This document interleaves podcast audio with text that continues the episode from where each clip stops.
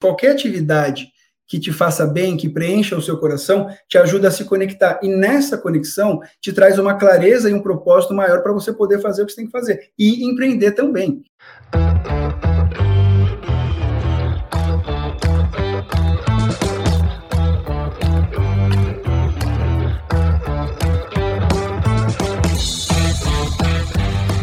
Dia, boa tarde, boa noite. A gente está aqui para mais um episódio do Desnegócio com abertura nova, com nova identidade visual. O Aziz estava perguntando antes da gente começar aqui se era uma nova temporada ou não.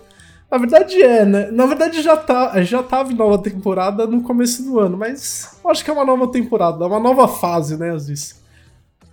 Muito bom, Davi. Todo dia é dia de uma nova fase, né? Tem gente que fala que a gente nasce e morre todos os dias. De certa forma, começar hoje o episódio com a vinheta nova, que é reflexo de um trabalho de uma galera que está por trás da gente, né, Davi? Então tem o Vitão e todo o time do estúdio Caeté que cuida de toda a parte de identidade.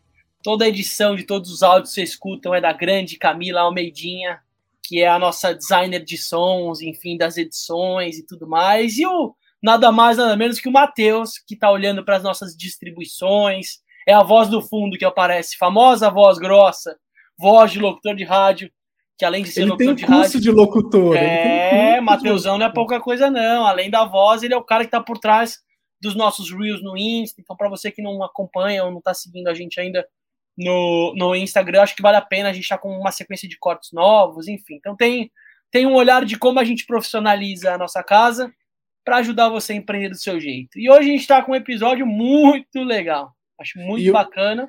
E hoje a gente tá. Nós dois estamos de, em estúdios diferentes, né? Hoje eu tô aqui na minha, no novo estúdio, ainda tá um pouco com cara de repartição pública aqui, com a impressora a laser ali atrás. E o Aziz tá na casa da sogra dele. Mas hoje a gente tá aqui com o Eduardo Melo, ele é uma grande referência em cristaloterapia.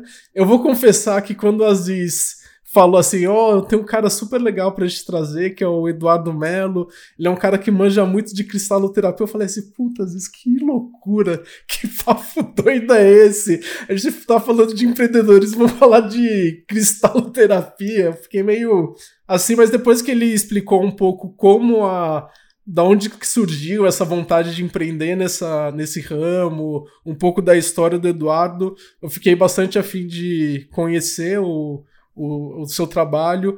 Eu, eu tenho que confessar que eu sou cético sobre o tema cristaloterapia em si. Eu acredito, assim, mas ao mesmo tempo eu sou um, um cara que a- eu acredito muito nas coisas que ainda não são explicadas pela ciência. Eu acho que a ciência ela sempre está um pouco atrás do, do conhecimento tradicional e, do, e de coisas que a gente ainda não consegue explicar mesmo. Então, estou vindo aqui com cabeça aberta para conhecer. E Davi, antes da gente começar a ouvir o Edu, eu vou trazer o contexto, porque o contexto das coisas faz toda a diferença para nossa vida. A gente fala muito, a gente vê isso muito de pessoas que fazem negócio com família, amigos ou amigas que viram cliente ou sócios. A gente gosta muito de transbordar nos episódios a correlação pessoal. E o Eduardo Melo, como o Davi falou, especialista em cristaloterapia, mais do que isso, eu conheci ele como o pai da pérola. Uma questão, não sei você que está ouvindo. É, o bom essa nome, o bom nome, ele chama Pérola, não é, à É, toa, não é, é. à toa. Pô, vocês É. acham que eu sou diferente? né? Mas não é assim, a gente tem uma correlação de paternidade ou maternidade, tem muito a ver com quem tá vindo, né? Então eu sou o pai do Bernardo, em vários lugares muito mais do que o Aziz, né? Então o Edu eu conheci nesse lugar mais informal, mas senti que mais do que isso é uma coisa que a gente é muito bom, e aí a gente vai falar também de garimpo aqui de uma outra perspectiva, mas também é bom em garimpo, a gente às vezes usa esse termo, que agora ele tá mais pejorativo, a gente também vai aprofundar ele um pouco mais no episódio também, mas a gente é mapeador e curador de pessoas incríveis. Eu já senti cheiro quando eu conheci o Edu e falei, ah, vamos aprofundar um pilar que já está sendo chamado aqui. É um demanda, é uma demanda super forte no desnegócio, que é a demanda que mistura autoconhecimento com qualidade de vida e bem-estar. Então, acho que o Edu ele vai trazer, além do campo dos cristais, alguns temas importantes para você que caiu por algum motivo nesse episódio, seja porque alguém compartilhou, você já acompanha com a gente. Eu acho que vai ter muita coisa bacana que vai sair desse papo com o Edu. Minha expectativa tá no bolso, porque quando a gente tem muita expectativa atrapalha, mas eu tô muito afim de de te conhecer um pouquinho melhor. Edu, bem-vindo ao Desnegócio. Legal, gente. Obrigado, obrigado, Aziz, obrigado, Davi. É, bom, eu, eu, espero poder corresponder um pouco aí com o que vocês esperam. Eu tenho uma, uma jornada aí que acho que é totalmente fora da curva, de fora da curva, de fora da curva, né? Acho que vocês devem conhecer pouquíssimas pessoas no mundo que seguem um trabalho de vida dedicado a um assunto tão fora, assim, mas foi uma coisa de alma mesmo. E, Davi, fica tranquilo, cara. Eu, eu, eu vivo isso e eu, eu, sinto que uma, uma das minhas missões é justamente ajudar as pessoas a entenderem e ao longo da, da vida, não é nenhum provar, mas é ajudar justamente a, a desmistificar e a desvendar os, os, mecanismos pelo, pelo, os mecanismos pelos quais as coisas acontecem nesse campo mais sutil. Então, eu tenho uma, uma, uma, cabeça também científica, parece que não, né? Mas a gente fala um pouco mais disso. Então, eu, inclusive, eu gosto, né, de encontrar pessoas que não, que não entendem, que questionam, que vão atrás, porque é justamente assim que a gente desenvolve, né? Eu estou bem no avesso de um pensamento dogmático dentro dessa área energética e terapêutica. Então, eu sempre funcionei no, no mecanismo, preciso entender os, os, mecanismos. Mesmo que não provados ainda, né, em termos de, de, de, pesquisas. A gente pode até entrar nisso a hora que vocês quiserem, mas fica tranquilo, eu estou super acostumado e gosto, na verdade, porque se a gente não, não tiver esse tipo de pensamento, a gente não caminha né? Porque a gente então, vai, vai, ficar na crença, e a crença não leva a nada, cara. Tem que ter um legal. entendimento, né? Então, Edu, assim, só pra gente contextualizar aqui um pouco o ouvinte, acho que queria, assim, ter alguns temas que são legais pra gente tratar hoje. Acho que quer falar um pouco da sua carreira em si, porque é uma carreira pouco convencional, você tem uma trajetória bem diferente do normal. Acho que quer falar um pouco do mercado de bem-estar e de terapias alternativas, que é um mercado que é, vem crescendo, é um mercado que tem muita oportunidade, é, oportunidade para empreender. A gente quer falar, logicamente, de cristaloterapia e, e minérios de uma maneira geral, é, e entender um pouco o que, que é isso, e oportunidades para empreender em bem-estar de uma maneira geral. Acho que esses são os temas que a gente vão acabar permeando um pouco o papo de hoje. Eu começaria de uma coisa que acho que é legal. Hoje tem muita gente que busca a oportunidade de fora para começar a empreender. O que está dando dinheiro, a próxima janela, alguma coisa que tenha fit com o que você está fazendo em termos de academia, ou que o seu trabalho entrega, é sempre nesse lugar. E eu acho que sua história começou de um jeito diferente, porque, sei lá, se hoje ainda é algo novo, imagino quando você começou. Então eu queria que você falasse um pouco quais foram os insights, quais foram os caminhos da sua biografia como história que te conectaram com um tema de fato pouco usual. Cara, a história, né, começa ali por, por volta, por volta não, quando eu tinha 15 anos de idade, é, minha família como um todo, meu pai, ele era diretor de marketing de uma, de uma grande empresa de São Paulo, e era veio de, desse mundo corporativo, e aí, quando eu tinha mais ou menos por volta de 15 anos, ele começou a fazer uma transição, né, para um trabalho meio de coach, de meio de coach não, de coach, e começou a estudar, a família como um todo já tinha uma pegada de um estudo mais espiritualista, né, nada de religioso, mas de entendimento por coisas que a gente gostava mesmo. E nessa transição ali, mais ou menos quando ele começou a transição, por volta dos que eu tinha mais ou menos uns 15 anos, eu comecei, eu, eu ganhei um livro, eu fui atrás, eu ganhei da minha mãe um livro, era moleque, um livrinho sobre, sobre cristais. E aí foi uma coisa muito interessante, porque a gente estava começando a desbravar esse mundo que a gente vai chamar hoje de, de, de bem-estar, de qualidade de vida, justamente ele numa busca de sair de um mercado maluco, né, que estava ali como, como diretor de uma grande empresa, já doente, obeso, né, um monte de coisa assim, que a vida foi chamando ele para fazer uma transição, e aí, com isso, né, né, nessa busca dele, a gente acabou indo junto, né, estudando, na verdade, a minha irmã é psicóloga, ela já estava seguindo nesse caminho, eu ainda, na verdade, estava com 15 anos, não sabia nem o que ia fazer da vida. E aí, né, por uma, uma coisa do acaso, eu acabei é, recebendo uma sessão né, de terapia, que na época era de cromoterapia, reflexologia e cristais. Isso eu tinha, na verdade, 13 para 14, foi um pouquinho antes. E aí eu comecei, eu falei, olha, interessante, eu pedi um livro para o rapaz, não entendi nada daquele livro que ele me passou, mas passaram algum tempo, minha mãe me deu um livrinho pequenininho da Caras, que também não dizia nada. E aí aquilo ali deu um, um despertar, cara. Eu falei, ah, não, não foi um despertar, né? Foi uma coisa, pô, legal, interessante. Aí eu comecei a estudar. Na época, eu fiquei uns dois anos estudando só por conta própria. Eu fui em todos os sebos ali perto de casa, eu morava no Brooklyn, em São Paulo. Né, é, e aí eu comecei a ir para a região do centro da cidade, comecei a, a, estudar, achar alguns sebos por ali, que os sebos lá são melhores, Estudei durante dois anos por conta própria. Nesse inteirinho ali, né, eu já estava com 17 anos, saindo da, da escola, eu fui fazer relações públicas na Casper Libero, né, que eu justamente eu, eu curti essa questão de comunicação e tudo mais, só que os cristais, eles sempre ficaram, né, e aí eu, eu continuei estudando, junto com a faculdade eu encontrei a pessoa que me ensinou, que eu fiz os cursos de formação, chamado Antônio Duncan, uma, uma referência aqui no Brasil, ele era o primo da, da Zélia Duncan, inclusive, ele era um cara top da, da, da indústria fonográfica da época dele, e no finalzinho da, da vida dele, ele largou tudo para viver de cristais só. E eu peguei a última formação dele. Eu brinco que é por isso que eu tinha que eu tinha que fazer os cursos dele tão rápido, né? Porque eu acabei os cursos com 17 anos. Porque eu falo que o universo falou, cara, ele, ele vai embora, entendeu? Então você precisa aprender com o cara porque ele é o melhor, né? Então, isso são, são viagens da, da minha cabeça, né? E aí eu fiz os cursos com ele, aí fiquei mais um ano e meio na, na Casper Libero, mas aí né, comecei a ter uns conflitos muito grandes sobre a, a carreira de RP, para aquilo que eu queria fazer, não estava batendo. E aí eu acabei sair, eu falei, não, eu já estou estudando, eu já estava começando a fazer atendimentos com 17 anos, né? Eram coisas muito simples ainda, tudo mais. E aí eu lembro que eu falei, pô, cara, eu estou atendendo pessoas com uma história meio de saúde, mas eu não sei... Quantos tipo, anos, Edu? 17. E 17 anos eu já já já estava começando a fazer uns atendimentos, e aí eu falei, cara, eu estou aqui ajudando a pessoa a equilibrar, mas eu não sei nem direito onde fica o fígado. Preciso estudar saúde, né? Aí eu fui fazer fisioterapia.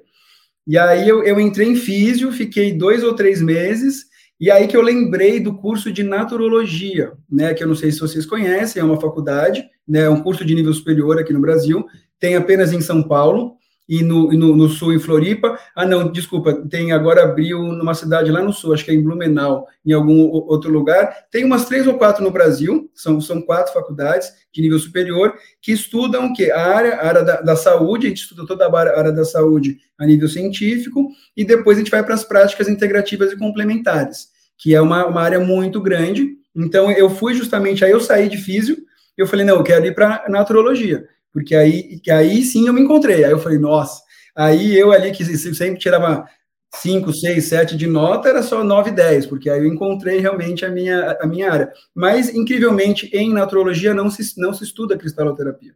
Em, em uma faculdade no Sul, eles ensinam um pouquinho. Mas assim mesmo eu fiz a faculdade, justamente porque eu queria trazer o estudo da cristaloterapia para uma, uma base mais científica, com uma base mais pé no chão, uma coisa menos viagem, porque é um estudo que ele fica muito num, num, limbo, entendeu? Então, muita gente pega e mistura muito misticismo, muito dogmatismo, e eu queria trazer para uma coisa mais pé no chão, uma coisa que, que eu pudesse entender começo, meio e fim, processo terapêutico e várias outras coisas. E aí eu fiz. Só fazer Oi. um gancho dessa, dessas suas falas, você falou bastante coisa legal que acho que vale a pena a gente fotografar, né, Davi? Claro. Primeira coisa, cara, 17 anos. Sim. Já tomar uma decisão de de largar uma trajetória carreira RP, né? Como que é esse impacto em casa, né? Porque a princípio a gente ouve muita gente fazendo isso paralelo. Vira como Sim. se fosse o hobby, né? Você já foi meio ousado ali na história. Falou, não, velho, que eu vou perder tempo com RP? Eu vou, vou entender se dá para ganhar dinheiro com o cristal. Talvez se der tudo errado, eu faço uma outra coisa, né? Mas já se jogou de cabeça nessa história. Então eu é, queria saber como que é isso.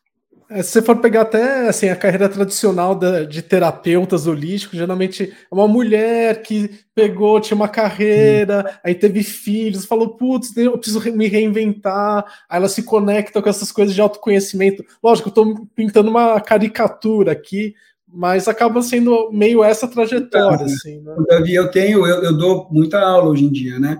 Então, realmente, eu tenho, se você for pegar em média 50% dos meus alunos, é isso mesmo, entendeu? Isso não é nada pejorativo, porque são, são pessoas querendo se reinventar, mas existe sim um público maior feminino, né? E, e de, uma, de uma faixa etária ali entre 35 e 55 em média, entendeu? Esse ano eu falei, foi minha primeira turma, que eu tenho sete homens, né? Então, são sete homens e todos jovens, assim, sabe? Acho que no máximo 40 anos, entendeu? Então, isso está mudando, mas não é, não é nada uma coisa está falando uma coisa. Não, é isso mesmo, o público médio é esse, né? E eu, sei lá, né? A, a vida foi, foi justamente isso, né, Aziz?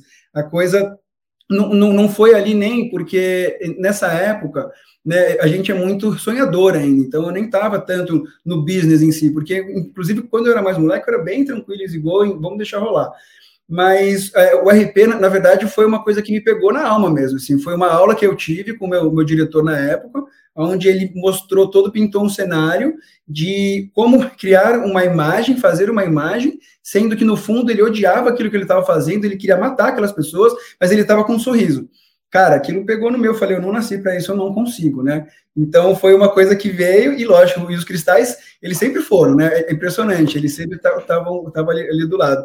Mas é interessante você ter falado essa questão de, puta, aí o dinheiro, se, se der errado, a gente faz alguma outra coisa, porque logo que eu, que eu me formei na, na, na, faculdade, que aí sim o caminho de, de cristais já estava bem estabelecido, porque durante a faculdade, a gente aprende muitas técnicas, né? Então, pô, meu, meu primeiro tronco maior foi fitoterapia. Meu, amei, fazia coisa em casa, tintura em casa, estudava aquele monte. Aí uma, só para trazer para a galera, do que, que é a fitoterapia, só para a gente. Pô, obrigado. É o, é o estudo das plantas medicinais. É um aspecto físico, né? Porque as plantas medicinais, você tem a fitoterapia, que é quando você faz a extração daquilo e toma. É como se fosse um chazinho, mas algo muito mais profundo que isso. Tem a aromaterapia, que é quando você extrai os óleos essenciais e a parte aromática, que também atua por vias físicas, as duas, atuam, as duas atuam em nível físico, e tem a terapia floral, que é a nível energético. A fitoterapia foi o que eu estudei primeiro. Então, aí é um estudo que você vai na ciência clássica, você vai estudar fisiologia, você vai estudar princípio ativo de medicamento, interação medicamentosa, você vai, pronto, adorei essa história. Depois foi minguando, né? Depois disso, eu, eu estudei outras técnicas de massagem, estudei um tempo, depois estudei é, um, um, pouco de, de acupuntura na faculdade, depois eu fui amando várias florais também. E aí, a hora que eu, que eu saí, né, eu lembro que eu estava numa época estudando muito o tronco da medicina chinesa, que é muito legal. E aí eu, eu, pensei em fazer uma pós, né? Aí eu fui fazer uma pós em acupuntura. E aí foi justamente uma fala da minha mãe, que eu nunca mais esqueço, que ela falou: não, faz, faz acupuntura, Edu, porque eu te ajudo até se você quiser, porque se der errado esse negócio de cristal, pelo menos você tem acupuntura, que a acupuntura é fácil de trabalhar, entendeu?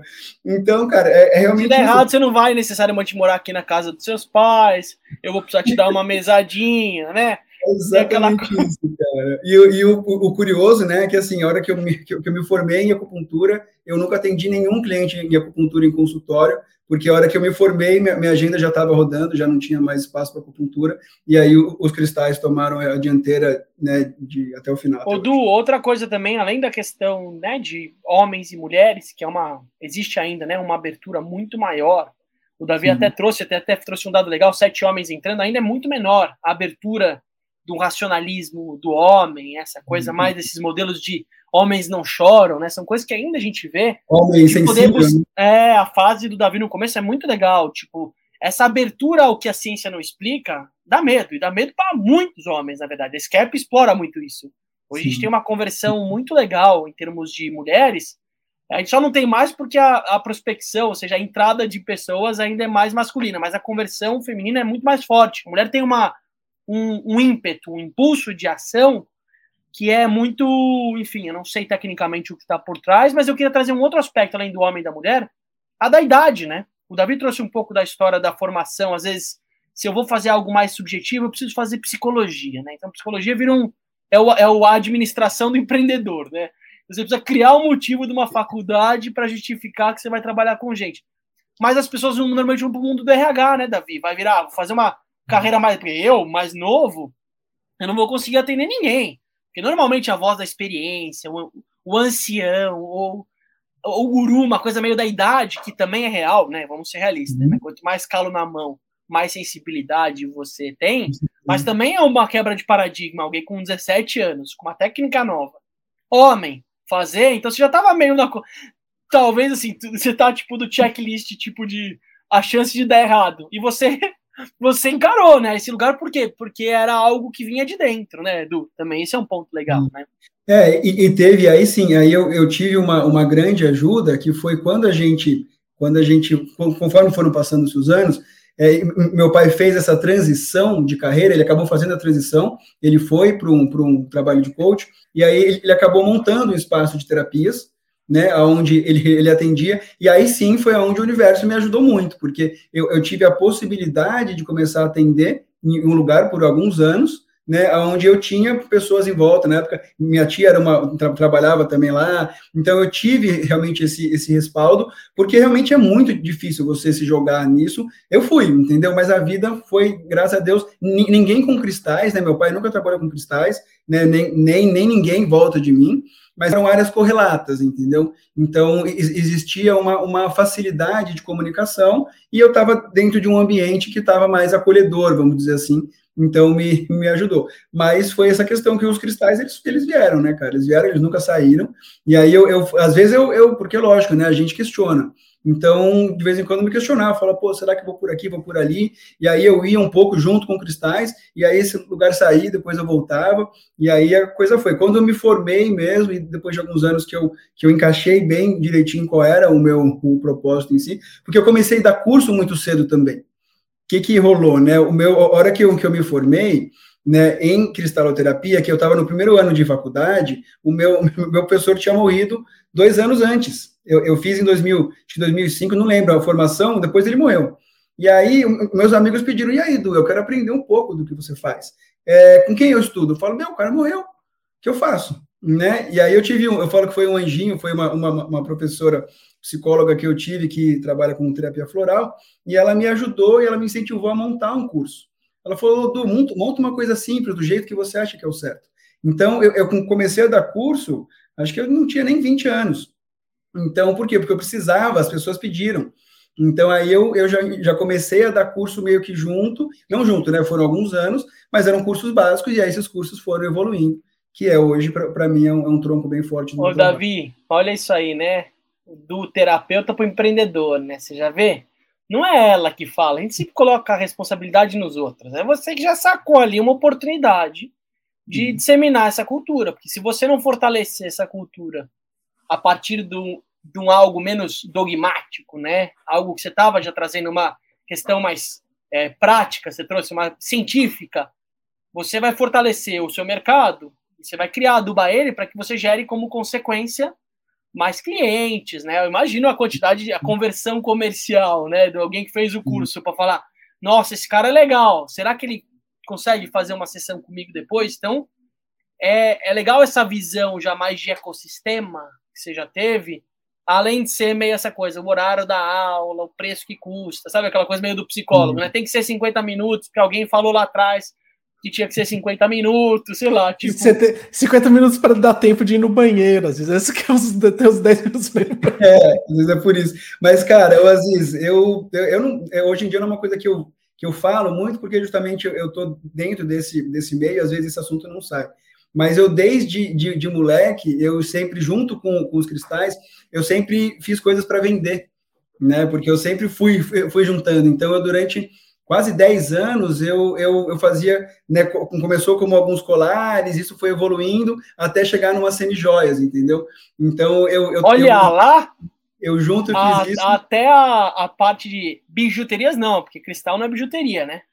Então, foram, no, no final acabou, acabaram em semi-joias. Eu, eu só ah. não fui para joias, porque justamente aí você já realmente tem que ser um outro caminho, porque não dá tempo de juntar.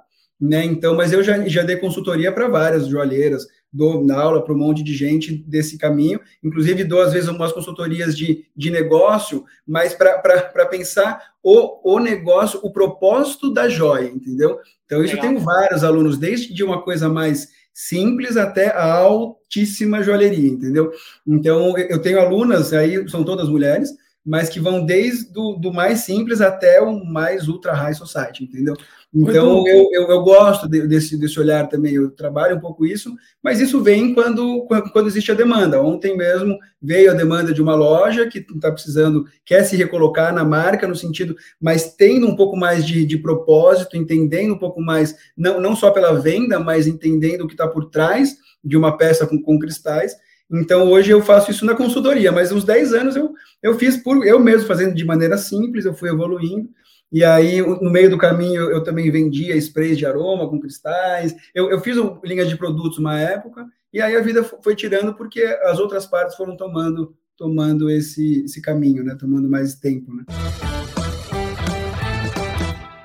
Eu queria dar um passo para trás, assim, que a gente acabou é, entrando em vários pontos aí da sua jornada, e eu queria que a gente é, desse um passo para trás e entendesse um. Eu queria entender um pouco melhor o que, que você faz hoje. Assim, você Hoje você atende como terapeuta, você é, foi mais para a área de cursos, você está mais na consultoria. Qual, qual, que é? Porque assim, essa é a grande curiosidade do ouvinte, assim. Como que você constrói uma... Como que você paga as contas, né? Como você constrói uma carreira em cima de um, de um tema tão diferente, assim. Acho que essa é a coisa, assim. Porque tem esse negócio assim, ah, eu quero... Tô cansado da minha vida no escritório como que eu empreendo uma coisa que eu gosto? Assim, essa que é a grande pergunta, assim. Então, o que, que você faz hoje, Edu? Cara, é, vamos lá, assim, depois a gente, depois eu tento ajudar a responder a última pergunta que você fez, né? Mas vamos primeiro ser, ser mais, mais objetivo. Meu trabalho hoje é, é, um, é um atendimento clínico e um atendimento e, e, a parte de cursos, né? Então, já desde de 2008 eu, eu comecei a dar cursos. Eu dei de 2008 a 2012. Em 2012 eu parei durante, eu acho que dois ou três anos, alguma coisa assim, porque eu precisava de um tempo para me reinventar, né? E aí, a, partir de 2015 ou 2016, foi onde eu, eu reestruturei meus cursos. Inclusive, eles estão, né? Eu estou finalizando o meu curso de formação. Aliás, eu já tinha finalizado, mas eu estou montando mais um agora, que eu vou dar agora em junho. Então, hoje eu tenho, são, hoje ficaram só, só dois troncos, que são os principais, que um é atendimento, né, que, que hoje em dia tem até atendimento online, que é muito louco, mas existe. Na, na verdade, no, na, na, pandemia que ele aprende, que ele que ele, ele veio, já já eu posso contar dele, mas é isso, é atendimento e curso. Então, e hoje eu tenho dois troncos de curso. Eu tenho o curso online e o curso presencial. Então, eu, eu optei por um, um, modelo de curso online que não, não é, não utiliza essas fórmulas de lançamento. Eu nunca, nunca, nunca tive ressonância com esse, com esse tipo de modelo. Eu fiz um módulo, são módulos gravados, onde Só eles... para um parênteses aqui para o ouvinte que não conhece o que é a fórmula de lançamento, é um modelo bem tradicional de quem trabalha com infoproduto, né? Esses produtos que são vendidos por, por Hotmart, que, que tem uma parte de conteúdo para você consumir. E a fórmula de lançamento é um método bem tradicional que o Érico Rocha, que é um dos gurus do marketing digital. Grande amigo é, do Davi, né? É super amigo. Assim, eu acho essa galera de marketing digital é um bem picareta, assim, mas acho que. Vai ter sorte! Vai ter corte. Mas acho eles bem picaretes. Mas enfim, acho que tem bastante, tem bastante coisa legal no modelo, assim, como é feito o lançamento, eu acho muito legal. Mas acho que tem muita picaretagem no mundo de infoproduto de uma maneira geral, tá? Mas isso é um parênteses pro ouvinte, mas pode continuar aí do que você estava falando. Oh, mas eu queria aproveitar só o gancho, Edu, que eu acho que tem a ver com a. Só para dar um tempero para essa fala, que é essa sutileza, né, Davi, dos oportunistas, né? Não precisa ser só no mundo do autoconhecimento. O ISD teve muito isso Faça o curso 10 passos para ser um especialista. Aí a pessoa termina, atualiza o LinkedInzinho dela lá e já começa a oferecer. Oferece que nem orelha e banaliza o mercado. Constelação familiar, constelação sistêmica tem isso. Todas as técnicas que dão trabalho, que exigem calo na mão ou sensibilidade, uhum. que é rodagem, às vezes acabam entrando nesse modelo, que é isso. Pô, vamos pegar, o Davi já tava de olho pegar o Eduzão aqui, vamos fazer um um cursinho esquema ali, ó, fazer uma campanha de growth hacking, de marketing digital aí, vamos bombar. Como que você vê também essa sutileza nessa escolha na parte de educação, principalmente, Edu? É, cara, isso, isso foi uma coisa que eu sempre, né? Agora que, eu, que eu, eu entendi que estou em casa mesmo, então tá tudo certo, né? né? Porque foi sempre uma, uma crítica minha muito grande, né? Porque você tem um, um modelo hoje em dia que você pode você vende muito fácil, né? E, e, quem estudou já isso um pouco sabe como é que funciona a indução para isso. Então, eu acho que a gente tem que tomar muito cuidado. Eu sempre, mim, por isso que para mim nunca fez sentido, né? Porque é, eu, eu, eu, não, eu, não, posso gerar uma necessidade, induzir uma necessidade. Eu tenho que mostrar algo para que, que a pessoa venha, né? Porque eu estou formando pessoas que vão ajudar outras pessoas. Então, eu, eu, eu não quero dinheiro do impulso, eu quero dinheiro da consciência.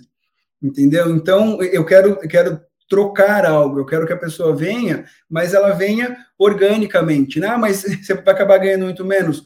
Talvez num primeiro, primeiro momento, sim. No longo prazo, eu acredito que não. né? Pelo menos não, não é a minha experiência. Então, eu vejo, às vezes, que, que existe muito isso, né? Não é um modelo que faz sentido para mim. Se, se alguém fizer, né? Tem, tem cursos que isso cabe, entendeu? Mas tem cursos que não. No meu curso não cabe, né? Inclusive, eu tenho seis módulos. Eu tenho dois módulos que, porque eu, eu trabalho com uma técnica de atendimento, né? Que é o, é o meu, meu tronco principal. Eu não posso deixar alguém falar que alguém está pronto se eu nunca vi a pessoa na vida e ela atendendo na minha frente.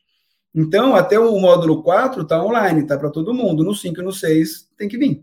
Tem que ser presencial. Ah, é um modelo que ele, ele vai, vai, vai travar, não vai, entendeu? Já, já tive alunos, uma vez eu tive que adaptar esse curso para o Japão, para uma aluna no Japão, que é brasileira, que estava lá, que eu fiz uma, uma ajuda para ela poder continuar, e aí, eu, só que é uma coisa um a um, entendeu? Então, assim, eu, eu fui por esse, por esse caminho de cursos gravados, né, de, de nada muito, né, de uma coisa que, que é orgânica e que eu, eu realmente falo, que é o que, o que o Aziz falou. Você ser bom numa técnica como essa exige muito tempo. Não dá para você sair e falar, não, agora eu estou pronto, eu já, já saio cobrando XPTO, que muitas técnicas fazem isso hoje em dia, algumas, né? Principalmente algumas importadas dos Estados Unidos, né, que usam esse, esse modelo americano, e aí que eu sou muito crítico, entendeu? Porque você precisa de um certo tempo. E esse tempo não é tão pequeno assim, entendeu? Então é isso, né, o, o Davi? Atendimentos e cursos. E os cursos hoje, eles estão híbridos, né? Então eu tenho os online gravados para aqueles que, que estão em, outros, em outras cidades, em outros estados, em outros países, e tenho também os cursos presenciais que eu voltei, que no momento eu dou só em São Paulo. Antes da pandemia eu viajava para vários é. estados e rodava o Brasil. Agora eu senti um chamado de focar em São Paulo e aí fica e aí as pessoas de fora de São Paulo que não conseguem vir, aí fazem um online. Foi esse o modelo que eu, eu achei que funcionou. Mas deixa eu entender assim, é uma trilha assim, então eu faço o módulo 1, módulo 2, módulo 3, módulo 4, módulo 5, módulo 6, acabou, fiz um estágio com você e aí eu posso trabalhar como terapeuta, vai? Ou não é bem assim? É, é assim, existe o mundo, o mundo real e o mundo ideal, né, Davi? Então, assim, o mundo ideal seria você ter algo muito mais extenso no, no, nos moldes, por exemplo, de uma faculdade que eu, como eu fiz, que a gente estuda várias outras áreas correlatas, tenho vários alunos que, que estudam outras áreas, né, de saúde, vêm, mas hoje em dia, né, é uma coisa muito, muito, é muito no começo ainda, né, esse, esse trabalho de cristais, ainda mais com, com profundidade e tudo mais, a gente, eu espero um dia che chegar a ter um curso mais completo, então hoje eu foco só na técnica e tudo que o aluno precisa saber sobre a técnica, e aí eu sempre indico outras áreas, outros cursos, outros profissionais para eles estudarem para complementar. Eu deixo muito claro, você fazendo meus cursos todo, na técnica em si, você consegue ter uma, uma, uma expertise para começar. Né? Não é que você vai, vai sair o cara já dando curso, entendeu? Não, não dá. Porque você precisa de experiência. E cristal, cara, por mais que eu sei que é um mundo que você não conhece e não acredita muito, está tudo bem, né? É, é algo que para você vivenciar, para você aprender, não é intelectual, entendeu? Você usa o intelectual no início, mas você precisa de vivência prática. Sem a vivência daquilo, você não aprende nada. É que nem você estudar um livro de filosofia. Você estuda o Sêneca lá, estou estudando agora um, um, do Sêneca. Se você lê aquilo, você acha aquilo maravilhoso. Se você não conseguir colocar aquilo em prática, não valeu de nada. Entendeu? Então eu falo, não, tal cristal é para tal coisa. Se a pessoa não conseguir utilizar isso em alguém, ou ver isso nela, ou aprender com, como isso, como funciona esse processo, ela, ela também não aprendeu nada. Então, por isso que realmente é um início, mas é um, é um, é um caminhar mesmo, que esses módulos, inclusive, eles nem precisam ser sequenciais. O ideal é que seja. Né? Mas do 1 ao 4, a pessoa pode até fazer um picadinho ali, desde que faça todos, aí para o 5 e para o 6 precisa fazer o 5 e o 6. Ô, Du, tem uma coisa legal dessa sua última fala, que ela serve também como uma dica dos negócios aqui do, do repertório que a gente construiu, né? Que é sobre empreendedores que buscam negócios que tenham integridade, né? É, tipo, que conectam com o que eles acreditam, com o que eles praticam em casa e com o que eles fazem, né? De certa forma. Então, tem um, um exercício que eu gosto da sua fala, que é o desafio, às vezes, de eu ficar muito preso e vender para o outro algo que eu não pratico em casa. A gente sabe que é difícil também, com todo o desafio de rotina. Você é pai também, tem todos os desafios da paternidade. Tem o mas eu queria falar como que você cuida e como você olha para o seu autocuidado nesse processo, né? Porque, assim, tô oferecendo, tô cheio de curso, meu, bombando a agenda, é, o que, que eu faço ali para também praticar isso no meu dia a dia? Como que você equilibra? E eu vejo até dentro desse campo, e a gente já trouxe algumas discussões sobre isso aqui, muito psicólogo, a gente está trazendo muita referência ao análogo, que está muito focado em, em produzir para o outro, né? Entregar para o outro transformação, e velho, no dia a dia são pessoas com vários desafios relacionais, vários problemas, porque não, não tem tempo e não priorizam isso. Isso impacta né, na qualidade do que você está fazendo. Eu queria que você falasse um pouco disso também. Cara, se eu posso dizer que tem uma a dica de ouro para qualquer pessoa que está nisso, é você fazer isso, entendeu? Porque uma fala de alguém que faz e uma fala de alguém que não faz muda tudo no impacto que você gera com a, com a outra pessoa. Porque a pessoa ela pode não saber, mas ela sente quando há verdade numa fala e, e quando não há. Né? Então, quando, quando eu, eu penso nisso, né, uma coisa que eu penso, a gente até falou isso outro dia, né, rapidinho, no outro lugar lá, é, é uma da, das coisas para mim mais importantes. Eu estou, sou um ser humano, então tenho dificuldades, tenho doenças, tenho problemas, tenho tudo. Mas é, eu sempre priorizei e priorizo até hoje uma agenda onde ela seja orgânica, né? Lógico, eu tive momentos, né? Ainda mais quando você dá uns saltos de crescimento, né? Seja em agenda, seja em Instagram, seja em tudo, às vezes você tem um volume gigantesco. Eu precisei do ano, do ano passado para esse, inclusive, é, dar uma, uma, uma, diminuída grande, né, na verdade, de 2020, porque eu, eu, cheguei mesmo num ponto de, de saturação, estava com um volume muito grande de Instagram e, e, resposta, e curso, e post e tudo mais, aí eu dei uma bela freada, porque é normal a gente ir, depois a gente sai um pouquinho e opa, volta, mas a gente tem que ter muito, muito autoconhecimento para a gente entender e pedir ajuda também para outras pessoas que no, no, nos ajudem a achar esse caminho. Então, né, para dar um pouco de, de exemplo hoje, é, eu, eu já tive, né, inclusive até falando com um amigo super empreendedor também uma vez, ele falou, pô, Du, já não, não tem mais horário, vai ter que abrir mais. E eu falei, não, é o que tem, entendeu? Por quê? Porque eu tenho o meu horário. Então, eu, Edu, por exemplo, de manhã, eu não atendo, há anos que eu não atendo de manhã. E durante muitos anos, eu só atendi de segunda a quinta, do almoço até as 10 da noite, que era o que eu fazia tudo. Foi, foi a minha opção porque eu vi aquilo que funcionava de sexta-feira em São Paulo, não funciona a partir do meio da tarde, porque as pessoas ficam presas no trânsito, happy hour, não sei o que lá, e aí eu, eu, eu fui moldando de, de um jeito aonde eu, eu consegui juntar as duas coisas, né, e hoje, e até hoje, por exemplo, as minhas manhãs não tem atendimento, nunca tem atendimento. Ah, mas Du, você faz um post no Instagram? Faço. Hoje em dia eu faço dois ou três por semana que me, me, demanda ali mais ou menos uma hora, e fico ali mais ou menos uma meia hora, às vezes uma hora por dia de manhã, respondendo aluno e seguidor e coisas que eu, que, que eu preciso. Então, não é que eu não faço nada, mas eu não atendo, entendeu? Então, eu tenho amanhã totalmente flex, eu faço o que eu quiser, né? Então, hoje de, de manhã, graças a Deus, estamos aqui na ilha, né, Aziz? Então, eu peguei a minha bike, eu fui até a prainha de Santa Teresa, né? Parei nas pedras, em frente ao mar, e comecei, fiz o post, respondi todo, todo mundo, comecei a pesquisar a sala para eu dar curso em São Paulo, que eu vou ter que mudar de lugar. Fiz tudo aquilo, legal, fiquei ali uma hora, uma hora e pouquinho, acabou, fui na peixaria no rebojo, peguei meu peixe e vim para casa.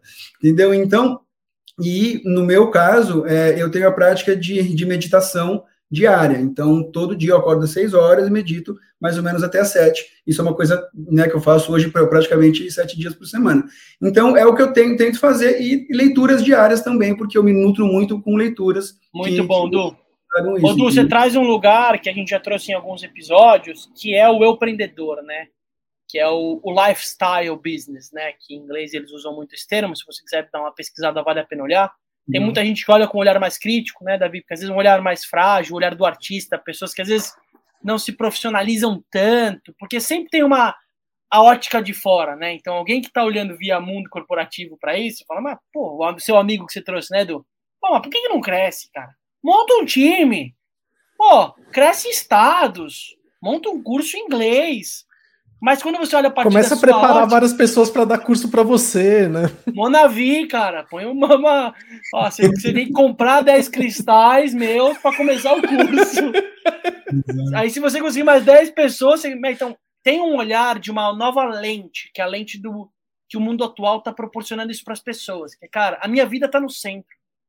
E eu posso sim achar uma profissão que vai me dar uma qualidade de vida para morar na Ilha Bela, numa casa legal, para ter qualidade para acompanhar o crescimento da minha filha, para poder comprar um peixe como pescador, para poder sim trabalhar de manhã, mas às vezes num outro ambiente, para poder às vezes passar pelo frio na barriga, que você também passa, putz, será que vai ter gente ou não? Mas tem uma dança que ela é mais leve, dá para sentir na sua fala, menos, menos necessidade de provar, né, da, da via. Teve alguns episódios que às vezes a pessoa tá com aquele choque na tomada do investidor na nuca, né? Tipo, ah! o cara, ah, tenho que crescer mil por cento ao mês. É, e talvez o lugar que você tá é um lugar assim, cara, tem ambição? Tem. Tem próximos passos que eu vou dar? Tem. Mas esses são próximos passos que não são para cima, às vezes são para dentro, né? Aprofundar a qualidade do meu curso, como você falou, buscar técnicas complementares, às vezes profissionais que complementam a minha formação e criar uma formação mais sistêmica sobre saúde integral, sei lá, imagina que legal. Então, eu vejo que tem um olhar na sua fala, para a gente fechar esse bloco, que, gente, é possível você buscar uma formação, uma carreira, um negócio que tenha de fato o seu jeito e às vezes um jeito que não seja clássico, não seja convencional. Então, acho que essa perspectiva para quem está ouvindo é muito legal e é muito genuína, né? E você se colocou como um cara, ah, quer saber mais? Gente, o Edu tá respondendo no WhatsApp ali do. Ele não tá com a agência de PR ali responde aquelas mensagens prontas, né? É ele que tá falando. Então, se você quiser conhecer o Edu depois, buscando pelos nossos canais, ele pode trazer alguns insights interessantes. Essa pausa é uma pausa estratégica. Mais do que parar para beber uma água, é a oportunidade de você seguir a gente e poder compartilhar esse episódio para alguém. A gente tá aqui para fazer você empreender do seu jeito.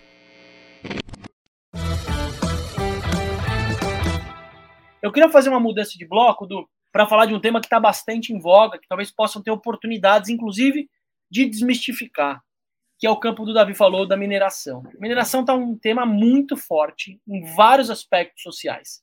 Dentro do campo ambiental, está muito em voga, né? Você vê um pouco dessa transição do tráfico de drogas do Rio, que são Comando Vermelho, todos esses deixando de operar no Rio e começar a trabalhar garimpo ilegal em Amazônia e outros lugares. Você vê essa pressão social na verdade nem é social, é etno, etnocídio, né, em relação aos indígenas, do desafio dessa extração ilegal. Então, tem muita pauta rolando sobre a mineração. Acabou de sair uma muito forte também, que a gente acompanhou, né, Davi, pelo Ziller. O Ziller é um ativista, um cara incrível que é lá de Minas. E o pessoal de Minas agora liberou, acho que recente, a extração de. Deixa eu ver se eu acho aqui na nossa pauta. A extração de minério num dos principais símbolos deles lá, que é uma a mineração ali, ali no. aprovou a mineração na. Esqueci o nome do lugar, na Serra do Rastro, que é um lugar também bem emblemático. Você vê essas pessoas às vezes perdendo um pouquinho da mão. E eu queria que você falasse um pouco desse olhar, óbvio, porque você é um cara né, que tem muito bom senso nesse lugar, mas o olhar da sua fatia, aí você trouxe uma. Né, quando a gente se conheceu, o que está por trás além do cristal que se aplica, que é que nem a relação da água, né? O que o está por trás de tudo que a gente consome em relação a minérios e como você vê essa essa deteriorização de algo, ou seja, essa extração massiva dentro de territórios brasileiros, enfim, territórios protegidos muitas vezes. Cara, esse é um assunto bem difícil, né? Mas ele, ele, ele faz parte, né, do meu, do meu escopo, né? Pelo menos de, de alguém que está próximo de, de pessoas que conhecem isso. E, inclusive, tenho vários alunos que me procuram toda semana, quase, porque alguém falou e vamos fazer live no Instagram, porque a gente tem que mostrar para as pessoas, que a gente tem que sei lá com a sua opinião. E eu falo que eu não faço nenhuma live sobre isso, não falo sobre isso no Instagram, por causa das, das pessoas que não querem, não querem entender os dois lados da, da, da moeda. Vamos contextualizar a real da, da história. O que aconteceu? Em 2020, tivemos a pandemia. Com, a, com o enclausuramento do mundo, as pessoas começaram a buscar técnicas e qualquer coisa que pudessem ajudá-las dentro dos seus, dos seus mundos, que elas foram obrigadas a olhar para si, que nunca olhava, porque a gente não para, né, essa bendita correria do dia a dia que não serve para nada, só serve para fazer a gente ficar mais longe da gente mesmo, né, porque a gente precisa de presença para ser efetivo naquilo que a gente precisa fazer. E aí a gente se, se viu dentro de, de casa sem saber o que fazer, e o resultado foi que a busca por cristais pelo olhar terapêutico cresceu 50%. O mercado de, de, de cristais, nessa questão de, de benefício de saúde, cresceu 50% em 2020. Então, com isso, né, começou a chamar a atenção de muita gente. Aí, lá no, na, na, na, Inglaterra, o jornal The Guardian fez uma, uma, uma matéria, no meu ponto de vista, sensacionalista e tendenciosa a um lado só, dando a entender que toda a extração de cristais é feita com mão de obra infantil, com tem terra indígena, e que as pessoas que está escrito lá em, em vários lugares, vocês for lá, foi numa outra que eu li, que as pessoas que usam a garrafa de cristal por sinal eu tenho uma aqui, então não, não vou falar de hipocrisia, porque eu tenho, que eu uso, né? É, são pessoas que estão matando criancinhas pra, pra, porque estão, estão retirando aquilo. É, beleza. É, não quer dizer que muito do que eles viram é mentira.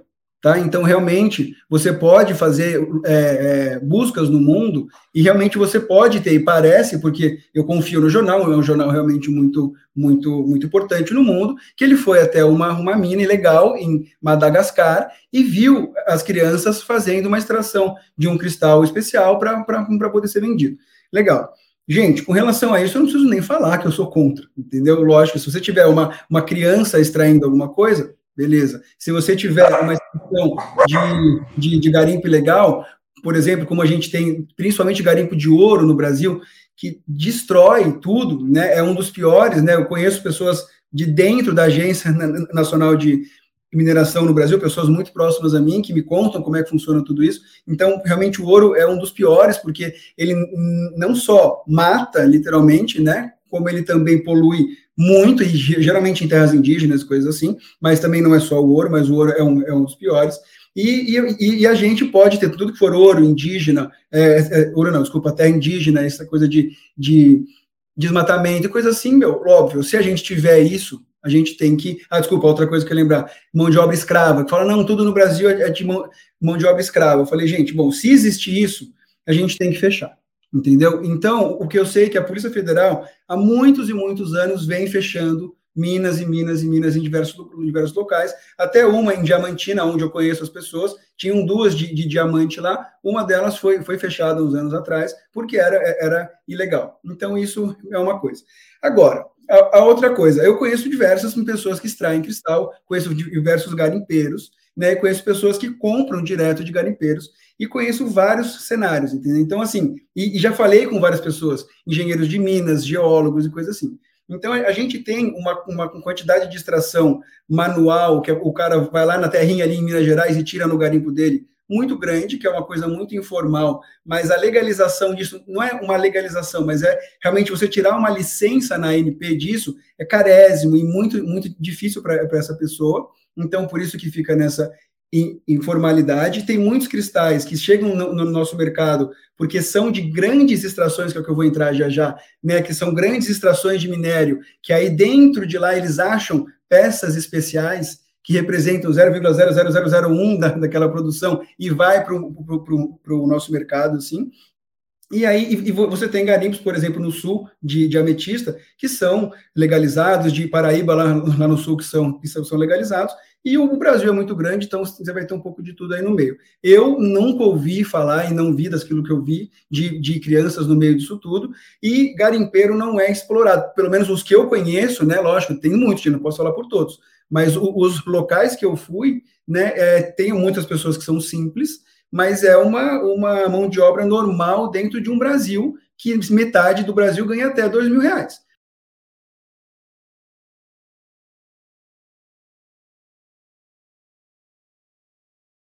Estou falando da média, porque tem alguns que eu, que eu conheci que ganham muito mais do que isso. Né? Então, eu estou falando de um amigo meu que me mandou ontem, ontem não, semana passada, uma peça, ele que extrai, ele falou, Dulce, se você quiser, essa peça custa, até custava, 15 mil reais, entendeu? Então, assim, não é nada coisa que, que é, é, dele direto. Então, é isso. Agora, o que as pessoas precisam entender, né, às vezes, que é a parte mais, mais importante de tudo isso, é que é, as pessoas acham que por eu usar, ou por a gente usar, uma ametista ou alguma coisa assim, é, a gente está causando um impacto ambiental gigantesco, né? Porque nós estamos extraindo tudo.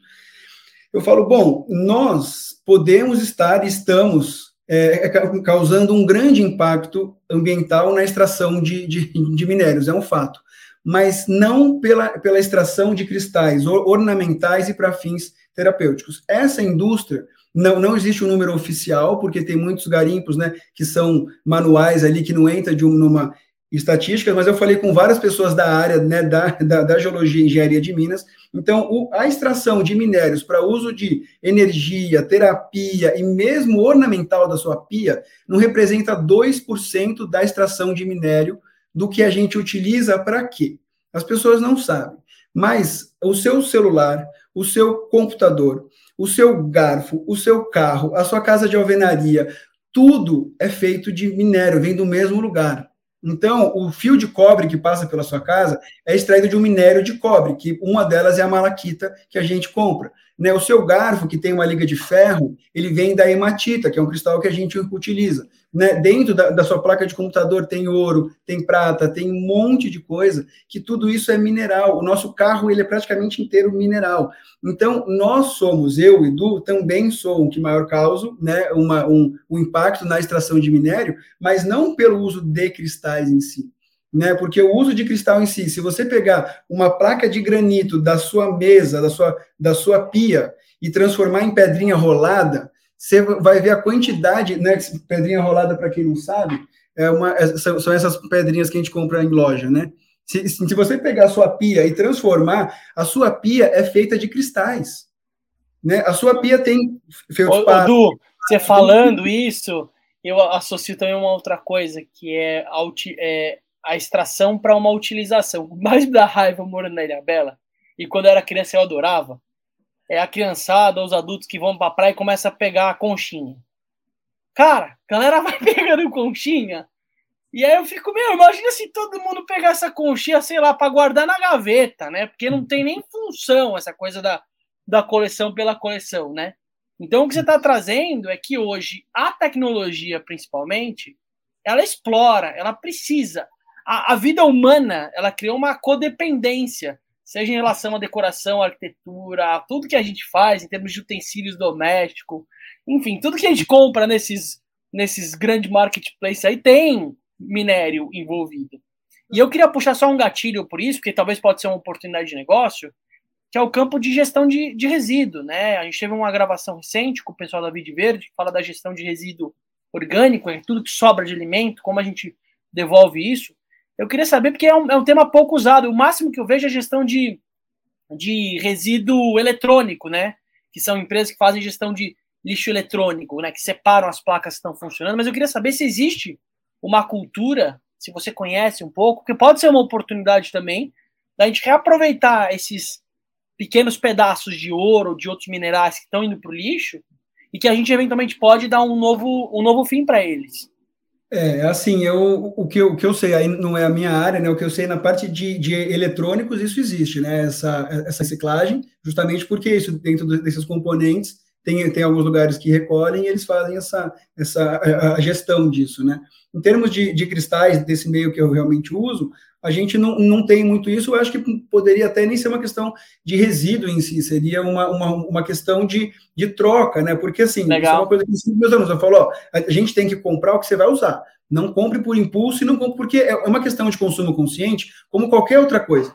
Não é nem mais e nem, e nem, nem menos. Se eu utilizar um cristal, você tem que ter a mesma consciência do que você vai precisar de quantas camisetas, você vai precisar de quantos tênis, de quantas bolsas. É igual. Eu preciso de sete cristais de cada um. Então, beleza. Eu não vou ter 15 entendeu? Só que às vezes acontece que eu compro uma qualidade melhor e eu, pô, esse aqui eu não vou usar. Eu, Edu, é muito fácil eu, eu dar fim nisso, porque eu tenho muito aluno, eu vou no curso, eu vendo ali num, num preço baratinho, eu dou para outros e acabou. Mas nem todo mundo tem uma rede tão grande de pessoas interessadas nisso, entendeu? Não.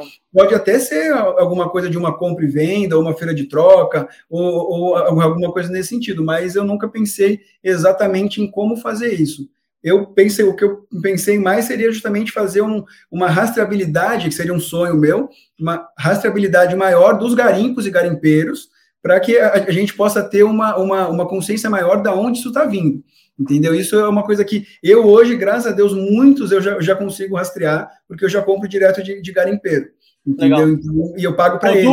Só para fazer uma transição de assunto que acho que pode ser que tem a ver com uma Sim. fala sua que me vem com ela, que é a fala da pandemia ter reverberado uma necessidade de autocuidado muito forte nas pessoas, né? A gente já comentou hum. que ela já gerou um aumento absurdo, não sei, eu vi uma recente também que, sei lá, Riachuelo criou a Riachuelo Casa, que é uma unidade de negócio só para vender bugiganga para casa que explodiu. Aí os executivos agora, é, os executivos agora estão sendo pressionados para manter esse número, que é tipo impossível, né? O cara vai, ah, tá caindo o negócio, é claro que tá caindo, velho, porque ninguém compra como comprou, mano. Mas enfim, o diretor tem que cobrar, não tem essa. Mas eu queria que você Bom. falasse um pouco dessa relação do autocuidado no processo, né? Tipo, como você sentiu esse olhar para dentro em pessoas que estavam muito ocupadas para fora nos dias dias da rotina e como isso reverberou e como você vê isso saindo só do universo do, do, do que se atua, mas isso como um campo de oportunidade para empreender, né? Porque várias ramificações estão nascendo. Acho que a gente está acelerando. O momento da pandemia acelerou o crescimento ou a disseminação ou até democratização de técnicas e olhares para a saúde além do remédio, além do convênio, né? Além de coisas uhum. mais mais paliativas ou que são entrar para um campo mais preventivo, né? É, eu queria que você falasse desse momento que a gente está. A gente teve um episódio recente com o pessoal da Holistics, né, Davi? Com a Holistic, que foi muito legal. E elas trouxeram um boom nisso dos rituais, né, os pequenos rituais diários, de como a gente consegue criar, seja por um raspador de língua, seja por uma vela que se acende, ou seja pelo que você está comendo. A gente começa até pela parte de sexualidade, né, Davi? Pessoal da Fio. Cara, tem vários lugares que a gente está começando a se apropriar e no fundo perceber que isso está diretamente conectado com uma com a saúde que a gente conhecia como o médico de branco, né? Enfim, queria que você falasse um pouco disso. Cara, eu não sei se é por onde você você, você, você me interrompe aí, mas assim, é, eu, eu, eu senti, eu, eu vivenciei, né, essa, essa, esse bom que a gente teve e esse caos que, que a gente vivenciou, né? Porque foi um grande caos, mas assim como no, no ideograma chinês, que toda crise é uma oportunidade, então a gente vivenciou uma grande crise, né, que foi uma obrigação de você olhar para dentro, né? Então você precisou olhar e descobrir quem, quem é você. Como diz esse filósofo que eu estou estudando um pouquinho agora, não sou nenhum grande erudito, mas estou agora lendo, justamente fala, muitas vezes a, nossa companhia é a pior de todas, porque a gente não consegue ficar sozinho. A gente, para ficar sozinho, tem que pôr uma música, tem que pôr uma televisão, tem que pôr alguma coisa, ou tem que falar com alguém tem que estar tá correndo, porque a gente não, não foi criado nesse olhar para si. Né? Então, a hora que, que, que, a gente parou, a gente viu, fora o campo de medo com relação à doença, a gente viu o pânico que é o que você ficar sozinho em casa, você sozinho com a sua esposa, com o seu filho, coisa assim. Então, cara, eu, eu, eu senti que ali, eu sinto até hoje, que houve para mim, eu chamo de um grande despertar de muita gente né, de, de olhar realmente para algo a mais. Eu, eu não, sou aquele cara que fico falando faça isso, isso ou aquilo. Eu falo, tente buscar alguma coisa que faça sentido para você, entendeu? Então, eu sempre ajudo as pessoas a olharem para que elas possam criar alguma coisa, para que elas possam começar a fazer alguma coisa que faça sentido. Porque o terapêutico não precisa ser o terapêutico no sentido ritualístico, no sentido alguma coisa, ele tem que ser alguma coisa que dê prazer no, no, no sentido de essência. Então, cara, para uns é cozinhar, para outros é fazer uma arte, para outros é ficar com o filho, para outros é meditar, para outros é assistir um filme que tem que, que faça ele pensar. Né? O, o, importante que eu acho é que o mais, o mais simples disso tudo é o cuidar de si, é ter um, um, um, um lugar para si. E eu até, eu não sei, a gente está falando aqui de empreendedorismo, eu tenho uma, não, vou dizer que é uma teoria e nem é minha, mas o que eu, eu tenho uma fala para as pessoas que eu atendo, eu, só, só para vocês contextualizarem também, eu atendia em São Paulo, no Brooklyn, então mais da metade do meu público lá eram executivos, né, então esse business, esse olhar, esse, esse, essa linguagem sempre foi muito, muito normal. Né? E quando a gente fala mesmo de, de, empreender, de fazer ou de ressignificar a vida, eu não consigo entender você fazer um, um, processo desse sem se autoconhecer e sem aprender a se ouvir, entendeu? Porque é isso, é isso que eu acho que é o mais importante. Qualquer atividade que te faça bem, que preencha o seu coração, te ajuda a se conectar. E nessa conexão te traz uma clareza e um propósito maior para você poder fazer o que você tem que fazer. E empreender também, entendeu? Então, eu acho que é uma coisa que é, a, a, gente está sendo convidado nesse momento a fazer uma ressignificação não total, mas para que a gente tenha um pouco mais de significado nas coisas. E como que não dá para fazer isso apenas no discurso eu quero fazer uma coisa com propósito. Eu tenho que ter saber quem sou eu para que o propósito esteja alinhado com aquilo que eu sou. Porque se eu fizer uma coisa com, com, com um propósito, que seja lindo para os outros, mas não preencha meu coração, não vai funcionar também, não, não vai chegar, não, não vai trazer aquilo que você quer. Parece utópico, mas não é. Você é um cara que também ajuda as pessoas a acharem isso, né? Ah. Então, eu acho que é esse, esse é o grande turn point que a gente está vivendo agora, entendeu? Eu queria fazer um, um, um recorte aqui para entender um pouco melhor, assim, o, a gente está entrando aqui no, um pouco no, nesse mundo do bem-estar, assim, do bem-estar de uma maneira geral. É, e dentro do bem-estar é um campo muito amplo. Você tem bem-estar sexual, você tem alimentação, e você é um cara que está bem inserido dentro de um recorte do bem-estar, que são as terapias alternativas ou complementares. Eu não sei muito bem qual é o melhor termo. Eu acredito que terapias alternativas, vai, eu vou colocar nessa caixinha. E eu queria que você desse uma visão um pouco mais alta, assim, mais de, é, de mapa de quais são essas terapias, é, o que está acontecendo nesse, nesse universo. Assim, eu sei que tem, é, tem a meditação, tem as terapias holísticas, tem cromoterapia, tem a própria cristaloterapia. Eu queria que você desse uma visão geral assim de com, quais são essas terapias. Né? Tem a, a as sistêmicas. Fala um pouco o que, que é, assim, um, dá um mapa pra gente, Edu. Ah, cara, esse, esse nicho hoje, né, no, no, Brasil, no mundo, né, se, se, você for pensar mundo, se você vai para os Estados Unidos, você vai falar do naturopata. Lá ele tem uma, um nível quase de um médico que usa, usa essas técnicas, assim como o quiroprata lá.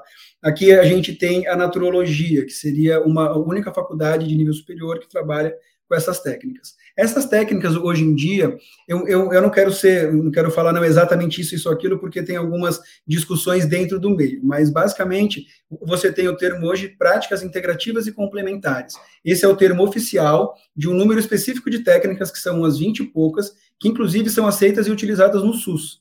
O SUS, ele, ele, ele concede, né, ele, ele, tem, ele está dentro do SUS são 20 e poucas técnicas que fazem, fazem parte das práticas integrativas e complementares. Nesse caso, por exemplo, tem... acupuntura, isso, aí tem é, florais. Meditação, isso, meditação, floral, aromaterapia, reiki, arte terapia, a quiropraxia eu não sei se citar, tá, mas essas são algumas dessas que estão dentro da, das PICs que a gente fala, né? Práticas integrativas e complementares em saúde né? Aí dentro desse, se a gente for abrir um pouco mais, né, para falar para pessoas entenderem o alternativo, só para também contextualizar. O que que era? Por que que era alternativo antigamente? A gente não utiliza mais alternativo. Porque a alternativa era uma alternativa. Ou você faz um ou você faz outro.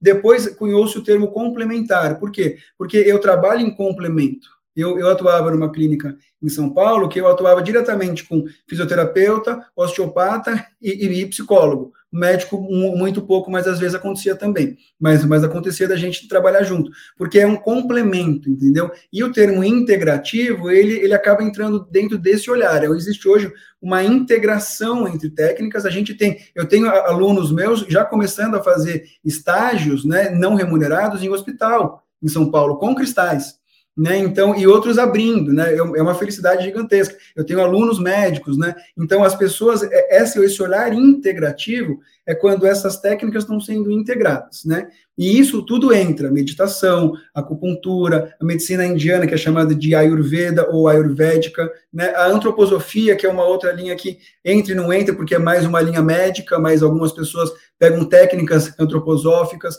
aí a terapia floral, a aromaterapia, cristaloterapia, reiki, as massagens todas e mais outras várias que eu não, não, lembro de cabeça, mas todas essas entram, é, iridologia entra também, que é a análise do corpo pela íris, é, fitoterapia, que também é uma outra muito, muito comum, que é você tomar os chás ou as tinturas, ou mesmo as cápsulas de ervas ou, ou de, de, de, plantas medicinais. Então, esse é o, é o contexto geral. Assim, Uau, né? hein? Mas eu gostei da perspectiva da complementariedade, né? Ele não é um olhar de substituir ou acabar com o processo anterior. Ele entra, inclusive, cooperando com olhares que eventualmente os modelos tradicionais não entregam, né? O que tem de oportunidade que você que está ouvindo aqui a gente agora conhece de negócios que surgiram assim, né? Tem um exemplo legal, vocês falando é tem uma plataforma nos Estados Unidos chamada Kickstarter, né? que é uma plataforma que é feita para as pessoas colocarem suas ideias e ao invés de você buscar um investidor profissional, as pessoas podem investir de forma compartilhada. Cada um doa um pouquinho e no final as ideias saem no papel. Tem um negócio muito legal que foi criado, que o cara percebeu que as pessoas eram ruins em fazer os vídeos ou fazer a divulgação disso. E aí ele criou uma empresa plugadinha lá, tipo um parasita, que é, ó, você quer ter mais assertividade em vender sua ideia? Parte disso é a forma como você vai expressar. E ele ajudava a fazer os vídeos, explicar a mensagem, organizar o raciocínio, para que as mensagens chegassem e, consequentemente, os projetos saíssem no papel. Então, o que você está trazendo é isso. Às vezes, você começar por um, pelo lado, ou conectar com alguém que já tem uma reputação, mas tem uma abertura, é uma oportunidade para você fazer negócio, seja na área de saúde ou seja num outro lugar. Eu até queria aproveitar o gancho agora. Você falou de várias coisas, mas a gente não falou do sono, né? Sonoterapia. Não apareceu aqui nada relacionado ao sono. Um dos nossos parceiros é a Zisu, que mais do que colchão, eles são uma das principais plataformas de sono hoje do Brasil. É, eu queria que você falasse do como que é o sono nessa, nessa perspectiva, tanto em como você valoriza isso na sua rotina empreendedora. Você falou que você medita ali na pedra, mas eu queria saber como que você lida com o sono no dia a dia e como você vê alguma perspectiva, algo que você já tenha escutado em relação a isso, né? A, a qualidade do sono ou uma terapia de trabalhar alguns aspectos do nosso dia a dia no dormir e não necessariamente no viver. Cara, o sono, ele, putz, ele é a parte, uma das mais importantes, né? A gente tem uma rotina em casa, né? A gente sabe que, que a gente dormir, o ideal é que a gente vá antes das 11 horas, por causa da, da, da liberação de melatonina no corpo organicamente, né? Depois das 11, esse nível ele já, já tende a diminuir, isso até onde eu sei né? Então, pelo menos eu, eu e aqui em casa a gente tem uma, uma rotina de ontem mesmo a gente estava na cama, 9 horas da noite, já lendo meu livrinho para entrar no sonífero e para dormir. Então, eu acho que o sono ele é, ele é básico, na verdade. Sem, sem o sono você não consegue, você não consegue nada. Eu, sinceramente, eu acho que é muito difícil você porque é, é, é, no sono que as coisas são integradas em todos os níveis, entendeu? Então eu acho que é uma coisa muito importante e, e, infelizmente às vezes eu já vi algumas coisas que não são que eu não acho legais, aquela história de dorme pouco, acorda sei lá que horas para você ser mais produtivo e aí você não vive mais e, e, você tudo bem, você ganha tudo, mas você não vive mais. Então eu não acho, eu acho que a gente tem que ter sim, lógico, cada corpo é um corpo, mas no meu corpo eu preciso ter minhas 7, 8 horas de sono, senão não rola. Acordo cedo, acordo às 6, por isso que eu durmo cedo mas sem, sem sono eu não funciono, pelo, pelo menos eu sou horrível. Tudo se conecta, né? A gente está falando que o sono se conecta com a alimentação, que se conecta com o bem-estar, autocuidado, que se conecta com as relações sociais também. Porque adianta ficar tão preso nisso e não me relacionar com ninguém, né? As coisas são simples, né? Às vezes. A gente que complica, entendeu? Tipo, as coisas é só a gente seguir o ciclo circadiano do corpo. Ele sabe, cara. É só a gente. Porque isso é saúde, entendeu? A comida é simples, o sono é simples, a vida é simples. Só que a gente complica, né? Porque a gente quer ser, né? O cara, fazer, não sei o que lá. Então, vamos pro simples, né? Dorme cedo, acorda cedo, é o normal, o seu corpo foi feito. Ô, Dulce, mas você acha que essa analogia ela funciona para empreender? Porque empreender é difícil pra caramba também, vá. Você tem imposto, você tem tudo com, tem uma dificuldade também, que eu digo assim, que eu queria que você falasse um pouco, né? Porque quando a gente olha só leveza, o cara, não, vamos levando, faz aí, vai encher o curso, depois eu ganho isso. Eu queria que você falasse um pouquinho dessa, da simplicidade e da complexidade, né? Porque tem esses dois não. vetores. E, tem, tem. E acho que eles formam parte, né? Não dá para a gente também só olhar para a luz, né? Você deve trabalhar isso, olhar para os nossos medos, para as nossas dores. Hoje tem gente que toma remédio para tentar travar a dor, mas trava a felicidade também, né? Sei lá, os, sim, os amortecedores, sim. sejam eles sim, aceitamente socialmente legais ou os remédios tarja preta, eles tiram essa intensidade dos dois polos, porque ainda não tem como segregar isso dentro do corpo. Eu queria que você falasse também do. Eu sei que não é muito do seu perfil, mas é legal.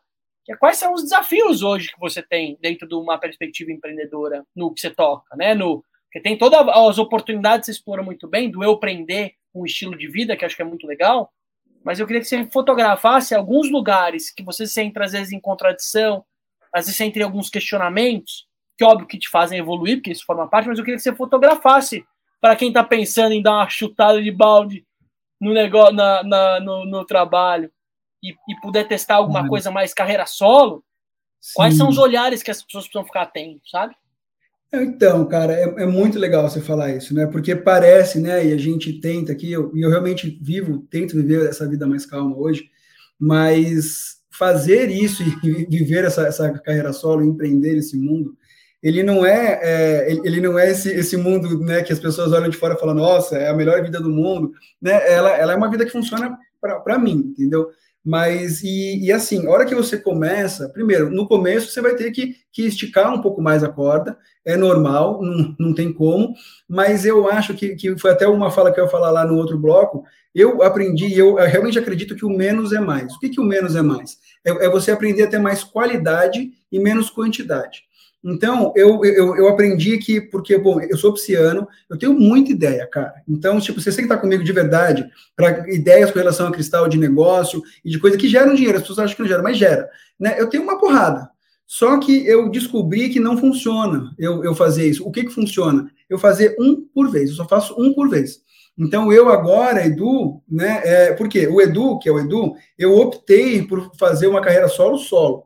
Então, eu faço praticamente tudo. Eu faço meus posts, eu faço meus textos, eu fiz meu site, eu, eu, eu respondo meus alunos, eu faço meus cursos, eu faço minhas, minhas apresentações, eu faço praticamente tudo, uma coisa ou outra que eu peço. Tem gente fala, pô, mas não seria legal? Eu falo, seria. Uma parte operacional aqui ou ali, sim, né? As inscrições dos meus, do meus cursos já não sou mais eu que faço, porque aí já não deu mais, né? Mas a grande maioria é eu que faço. Então, você acaba tendo uma, uma demanda, assim, muito grande, mas aí cabe a gente a conseguir organizar, né? Eu acho que a gestão de tempo, ela, ela, ela é muito importante para alguém que empreende, e, e versus aquilo que eu falo que pode parecer batido para quem, quem não acredita nisso, mas que é a questão da conexão do, do, do que o, o Domenico De Masi, lá italiano, chama de ócio criativo, que é, que é aquele momento onde você para, onde você está sem fazer nada por algum tempo, onde as ideias se, se encaixam e você tem a clareza daquilo que você tem que fazer.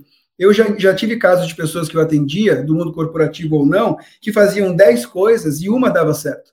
Eu falo, por que não você fazer só essa que dá certo? E esse, o tempo das outras nove você não fazer, fazer outras coisas ou ter, ter mais qualidade. Então, eu acho que é um, é um jogo que não é perfeito, e eu não sou perfeito, mas eu tento chegar nele é entre. É que nem o fluxo da, da vida, ele é yin e, e ele é yang. Ele tem sempre os dois polos, a maré sobe e ela desce. E a gente precisa aprender isso. Uma vez Legal. eu vi aquele, aquele surfista, o Gary Lopes, que é um dos maiores surfistas do mundo, e ele, ele falou, cara, eu faço yoga porque o yoga é o yin e o surf é o yang, e nessa polaridade, eu tô aqui com um cara que tava com 70 e poucos anos surfando. Né? Então, eu acho que é o que? É a gestão do tempo para que você possa ter um, um momento de auto-reflexão e conexão com a sua essência, para que na hora de, de fazer você tenha mais, mais qualidade e mais assertividade entendeu? Então, eu hoje, eu penso que eu tenho um próximo curso que eu preciso fazer até junho. Eu já tenho um outro curso engatilhado com um amigo meu, osteopata, que, que já é para o segundo semestre. Mas eu falei, ó, ele já está pronto, já está desenhado. Eu só começo ele quando esse curso estiver pronto. Entendeu? Eu não vou ficar colocando a minha mente lá, porque vai me gastar energia. E eu já fiz muito isso. Estou falando que eu sou ser iluminado, que eu nasci assim. É nada. É porrada atrás de porrada, entendeu? Então, é isso que eu faço hoje, é isso que eu tento é não, é não puxar muito, porque se eu fico puxando muito, eu não faço nenhum e nem outro, e, e eu faço com pouca qualidade.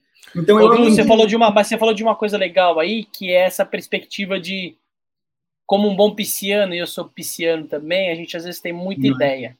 Só que eu aprendi que a melhor forma de você tirar as ideias do papel é aproveitar alguém que está junto com você, que puxou algo que vai te ajudar a fazer isso acontecer, né? Então as ideias não têm valor. Até assim, eu não vejo valor nenhum em ideia. Eu vejo valor, e a gente vê valor aqui, né, Davi, em quem realiza essas ideias, quem tira elas do papel. E eu queria que você puxasse o gancho, você falou que você está com várias ideias. Se puder compartilhar para gente, para quem chegou até aqui e conectou algo com o episódio, que é uma hora e pouco falando, né, Davi? Eu acho que é uma oportunidade de você compartilhar alguma ideia que você tenha para alguém te ajudar a tirar essa ideia do papel. Seja investidor, seja um outro empreendedor, seja alguém, então se você puder compartilhar algum insight de cara, uma janelinha tá abrindo, tem um mercado para isso. Cara, isso é uma oportunidade de ouro que eu preciso que alguém faça para ajudar meu negócio. Se pudesse abrir nesse, nesse quadro de oportunidades, seria uma boa. Legal, cara. Cara, se, sendo, sendo um ótimo pisciano, então indo lá para o sonho, né, que é uma que é, é uma coisa que realmente seria inviável eu fazer sozinho, precisaria de um investidor e tudo mais. Seria é um, é um, um modelo de um negócio que existe na Austrália chamado Crystal Castle. Né? Então, os caras fizeram um, um, um jardinzão gigante, com vários jardins, com cristais imensos, são, são jardins temáticos. É como se você fosse, tipo, que nem tem os parques em Campos do Jordão, né, com, uma, com uma, umas obras de arte, só que em vez de você ter obra de arte, você tem obra de arte da natureza. Então, você tem umas, umas capelas de ametista de 3 metros e meio, né, com aquele vale atrás, você tem umas bolas de, de, de quartzo rosa, com jardim zen, com tudo mais, com restaurante, com café e com loja. Né? Então, é ou talvez até pensando até com talvez algum tipo de hospedagem e tudo mais. Então, esse é um, é um lugar que, se, se alguém nunca viu, entra no Google, coloca Crystal Castle, acho que é Baron Bay, alguma coisa assim, não, não lembro a cidade, nem sei falar, qual é, mas é um lugar incrível, né? Que eu, eu aquilo ali é um sonho para o ano mesmo. Falou, meu, um dia, até um dia eu falei com uma, uma pessoa que ela falou: olha, a gente pode pensar um dia, mas não deu certo. Uma pessoa que tinha como é, entrar numa possibilidade dessa. Então, esse é o, é, é o sonho maior de todos aí que eu vejo. Né, acho que até uma coisa menor, eu já pensei muito em, em, uma coisa que una livraria, café, cristal e coisa assim também, uma coisa legal. E aí, até uma coisa que vocês pediram antes, mas eu não estava, né, não vou entrar também, uma coisa menor para alguém quiser inserir uma coisa minha, ou mesmo até uma coisa que eu gostaria de fazer, mas eu não, não teria braço, seria uma loja de cristais fair trade mesmo, entendeu? Uma loja de, de, de, cristal com rastreabilidade. É muito difícil fazer isso no Brasil, mas a gente tem como fazer isso no Brasil e isso estourar no mundo, porque o mundo quer isso, e o mundo compra muito cristal no Brasil. Então, Isso é uma ideia você... muito legal para o ouvinte, assim, é muito bacana mesmo, porque é, ajuda, é um jeito de ajudar a ter uma extração mais consciente de cristais, é muito bacana Exatamente, mesmo. cara. Eu, eu, eu até já, já, já pensei com, com amigas donas de agência de você ter isso, e com isso você consegue criar as próprias viagens. Você traz os gringos para ir até o garimpo, ver a extração, e aí vende, aí então você consegue, consegue gerar um, um ciclo gigante até para cidades e tudo mais que eu, eu já tive essas ideias, mas é que eu falei, são ideias que nesse momento eu não consigo pôr em prática, entendeu? Mas é esse nicho, se, se você consegue pegar garimpeiros e, e, e criar um selo, né? E aí você fazer uma loja, né? Só com esse tipo de, de cristal com selo, cara, você vai vender no mundo inteiro que nem água, entendeu? E aí sim fica uma coisa muito legal. Como e isso, isso? Du, isso você não precisa ir longe, né? Os mercados que estão investindo em blockchain, em rastreabilidade, seja o mercado do leite, seja o mercado do selo orgânico, seja qualquer mercado, isso é uma premissa. Se o seu mercado ainda não tem algum tipo de certificação de origem e de procedência e de respeito, que é o que você falou, para mim esse é o tripé da, da transparência, né? Você não tem uma perspectiva de médio e longo prazo, porque as pessoas hoje elas se preocupam com o que elas estão consumindo. Isso já uhum. é uma realidade não só do jovem, pelo contrário essa cadeia ela é necessária. Então eu vejo como de fato um, um caminho sem volta, né? É um, é, é, um, é, um, é um lugar difícil, a gente conhece né, o, o cenário, mas é possível, entendeu? Então, eu, eu já até lancei essas ideias para os amigos, mas eu acho que um dia a gente vai, vai, vai conseguir chegar lá, assim, com certeza. E quem sabe até uma pós, um dia a gente cria uma, uma, pós mesmo em cristaloterapia, também é, é, um outro nicho que, que, que, tem muita procura também, mas ainda não, não chegamos nesse nível de, de profissionalização, mas é um, é um caminhar, né, cara? É uma coisa que vai ao longo do, do tempo mesmo. Muito bom, mas muito legal você ter falado dessa da perspectiva da cadeia de rastreabilidade e dessa, desses desdobramentos, né? Eu até joguei no Google aqui, meu, tem uns cristais gigantes. Até vi um cristal camas, isso. Fica de olho aí, ó. Viu? Uma galera que dorme dentro do cristal, cara. Imagina fazer um hotel, hotelaria, né? Então você tem um, um mundo de desdobramentos possíveis aí que, que para quem se conecta e entende com esse lugar da, do além do tangível, da energia por trás, é, deve fazer muito sentido, né? Do muito legal, né? É, eu uma, uma amiga, às vezes, só te interromper rapidinho, claro. ela ela foi, ela foi colega da faculdade, ela foi aluna minha também. Ela criou o primeiro spa energético de São Paulo. Eu, eu, eu nem sei o nome, então nem posso fazer propaganda aqui. E ela mesma criou uma maca de cristal entendeu? Então criou uma, uma maca, colocou vários cristais embaixo e a pessoa deita em cima. Então tem, existe um nicho em termos de, de bem-estar, que é um nicho que não é o tanto meu, o meu é um trabalho terapêutico, ele é mais profundo. Mas o nicho bem-estar cristal, que é essa questão mais de equilíbrio energético, sem aprofundar muito em terapia, que eu, eu sou, sou de um trabalho mais, mais aprofundado. Mas esse nicho em, em, grandes centros e tudo mais já existe muito e isso vai longe. Isso é, isso é uma, uma coisa muito fácil de você rentabilizar, vender e traz um super bem-estar. Ele é um trabalho de bem-estar, não é um trabalho terapêutico mas é muito legal também essas marcas, essas camas. Né? No, no Japão tem cama de, de, de, turmalina preta, tem um monte de coisa que eles fazem porque equilibra. Tem várias pesquisas em cima que a turmalina preta ajuda a equilibrar a energia do corpo. O Japão tem muita pesquisa em cima disso. Então, vai longe. eu queria trazer coisa. um outro gancho nisso, que eu não sei se tem relação direta, isso é muito mais o, a visão do leigo. Para mim, cristal se conecta muito com água. Eu não sei se tem a ver com as fontes, né? Aquelas fontezinhas que ficam com aquele barulhinho da água batendo no cristal. Pode eu não ser. sei se o processo de formação deles tem a ver com água circulando. Eu, queria, eu sei que ele está dentro da terra, né? Mas eu queria hum. eventualmente saber se existe até no processo de, da, da, da, das terapias em si alguma conexão com a água ou não? Isso não tem correlação. O, o, o cristal em si ou se existe, se existe alguma terapia com água? Cara, toda vez que eu olho e sinto alguma coisa relacionada a cristal, alguma coisa me traz um pouco dessa água uhum. corrente, dessa água límpida. É, não sei se são é os, assim, os, contextos, entendeu? Não, é, é, que geralmente o cristal, na cristalização, ele, ele, passa por um meio aquoso, que ele vai ficar dentro de uma bolha, dentro de uma. Você tem uma erupção, teoricamente, é que você cria uma bolha dentro do magma, é, é, é uma das vias, né? Aí ali entra um líquido, né, uma água saturada num, num tipo de, de de átomo, por exemplo, de, de, de, silício, né, de mineral, desculpa, né, que você tem átomo de silício e átomo de, de, oxigênio, e ao longo de milhões de anos ele, essa água vai secando e esses átomos vão se cristalizando e formando aquelas pontas. Entendi. Então a água faz parte do processo, mas isso é lá atrás. Legal, Du, a gente tem um processo aqui já padrão de escape, de escape padrão de desnegócio, que é os nossos checkouts, como a gente sai sentindo. Inclusive eu recebi uma, um comentário de um outro Eduardo. Eduardo, vou até pegar aqui o comentário dele. É um cara que acompanha bem os nossos, os nossos episódios, que é o Edu Tati, que é um cara parceiro de negócio meu, e ele falou, né? O ground do desnegócio são os checkouts. Ele falou isso, eu já tinha escutado isso, que é onde a gente coloca as coisas no chão. Então eu queria fechar o episódio de hoje como a gente sai se sentindo do nosso papo. Quem quiser começar puxando, fica à vontade. Bom, se quiser, eu posso começar aqui. Eu, eu tenho, como eu comentei no começo do episódio, eu cheguei aqui bem cético, assim. É, eu, tinha, eu tenho uma imagem ainda, quer dizer, tinha uma imagem do, de cristais assim. Eu vou contar um pouco da história, assim. Eu, eu fui para Tepoztlán, que é um lugar super místico dentro do, é, lá no México.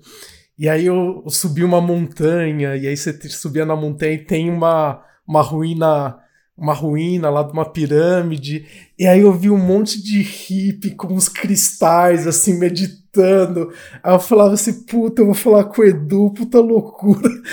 Eu, tinha essa imagem na cabeça que, eu ia chegar e ia ver o, o hippie, o hippie cabeludo, esquisitaço, assim. Mas muito pelo contrário, é, o Edu trouxe um, um, uma visão diferente para esse essas terapias que hoje são pouco entendidas pela ciência e tem partes das, dessas terapias que são mais entendidas e é muito legal ver que tem gente séria olhando para isso assim dá para ver que o Edu faz um trabalho muito sério e eu particularmente eu gosto muito do tema de bem-estar e é, terapia e autoconhecimento autocuidado são temas que para mim é, me conectam muito e eu saio muito feliz e muito grato de ter conhecido o Edu e eu vou atrás de conhecer um pouco mais de cristaloterapia e ver se de repente eu faço algum tratamento aí com o Edu. Ah, eu vou fazer o meu check-out então, o Edu fecha. Cara, adorei Isso. o papo. Eu vejo essa leveza. É, eu já te conheço, né? Além disso, mas é muito, muito importante, acho que a gente distensionar esse tema de empreender. Ele é, ele é diferente, né? É, tem um outro ritmo o episódio, que ele é não convencional, mas você é um cara não convencional, e eu gosto disso. Eu gosto de pessoas que elas fogem dos estereótipos, pessoas que têm uma leveza de não ter certeza se isso vai ser ou não, você tem um lugar de humildade que é uma coisa que me conecta em você como, como pessoa, né? Acho que tem, a Ilha Bela me deu uma das coisas, uma das coisas foi me conectar mais com sua família, então isso para mim é um privilégio poder ter esse papo com você. O episódio foi muito despretensioso, então isso me dá mais conexão com as coisas que são para ser, né, Davi? A gente tinha uma agenda de, e a gente já tá em São Paulo. Eu falei, quem que chama? Alguém diferente? Eu falei, ah, já sei. O Edu. E o Edu topou. Então, muito legal as coisas acontecerem do jeito que são. E acho que grato pelo nosso momento, a você que tá ouvindo a gente. Enfim, então saiu bem conectado e óbvio também, como o Davi, curioso para conhecer, né? Porque a gente até conversou antes, né, Davi? Não é um espaço para a gente aprofundar sobre a técnica. Você quer conhecer sobre a técnica, cara? Pesquisa o Edu, entra no universo e tal. Aqui a gente tem um pilar central que é empreender e como isso reflete e reverbera na vida dos empreendedores, né? Mas eu acho que um episódio desse dá para sentir que tem algo poderoso por trás e eu, com certeza, vou querer conhecer do, também na prática. Você sabe que eu sou super aberto e eu gosto muito dessas coisas, mas eu estou muito curioso. Quem sabe eu faço uma de mão dada com o Davizão aí. Ah! Imagina, eu, eu, de cristal de um lado, Aziz do outro, mas é só loucura. Imagina, Jesus vai explodir tudo, né? Gente, é, bom, obrigado, obrigado mesmo por, por me chamarem por esse espaço. É, Para mim é muito legal falar, né, desse, desse ponto de vista, porque a gente, as pessoas olham a gente como terapeutas, né, apenas mas as pessoas não entendem que por trás, né, para que você siga numa carreira, né, para que você viabilize, rentabilize, e, e não só isso, para que você consiga passar adiante aquilo que você acredita, você precisa de uma organização, você tem que ter uma empresa mesmo, eu tenho uma empresa, sou uma empresa, sou, eu sou a empresa, né, mas tudo bem, mas existe essa empresa, existe um, um trabalho por trás, existem muitas oportunidades. E eu acho que o, o mais legal para mim, do meu ponto de vista, é ter a chance, é ter a honra de falar, né, dentro de estar dentro desse, desse, desse lugar, desse projeto super legal que vocês fizeram. E, e o que me satisfaz muito é justamente é, não que o meu caminho ou aquilo que eu ajudo, é, ou o caminho de, de, de cristais, seja o melhor ou seja para todos, mas o que eu gosto é de que as pessoas entendam que existe essa possibilidade. Né? Então, o meu, meu, meu, meu, trabalho hoje, ele é um pouco, ele vai um pouco na, na frente para que as pessoas possam entender que é apenas uma possibilidade, não é melhor, não, não é pior, não está acima, não está abaixo. Mas aqueles que sentem o chamado, que existe sim a possibilidade de você empreender, de você sim, né, Davi? Hoje eu sou um pai de família, né? Eu moro na ilha, eu pago a escola da, minha filha, eu pago as minhas coisas, vivo bem, graças a Deus, e estou muito feliz com aquilo que eu ganho hoje né, é, vivendo com aquilo, fazendo aquilo que eu amo e, cara, seguindo naquilo que, é, que a vida me manda, né? Então, eu olho hoje essa questão de, de empreender, sim, com um olhar um pouco diferente do que o empreendedor clássico vai, vai, vai olhar, mas é aquilo que funcionou para mim, dentro da minha capacidade de gestão, de tempo, de energia, de estresse, né? Que também não é o melhor caminho, entendeu? É o meu caminho. Eu acho que é isso. Cada um tem, tem que entender o seu próprio caminho, a sua característica. Não dá para alguém querer falar, não, esse é o caminho ideal.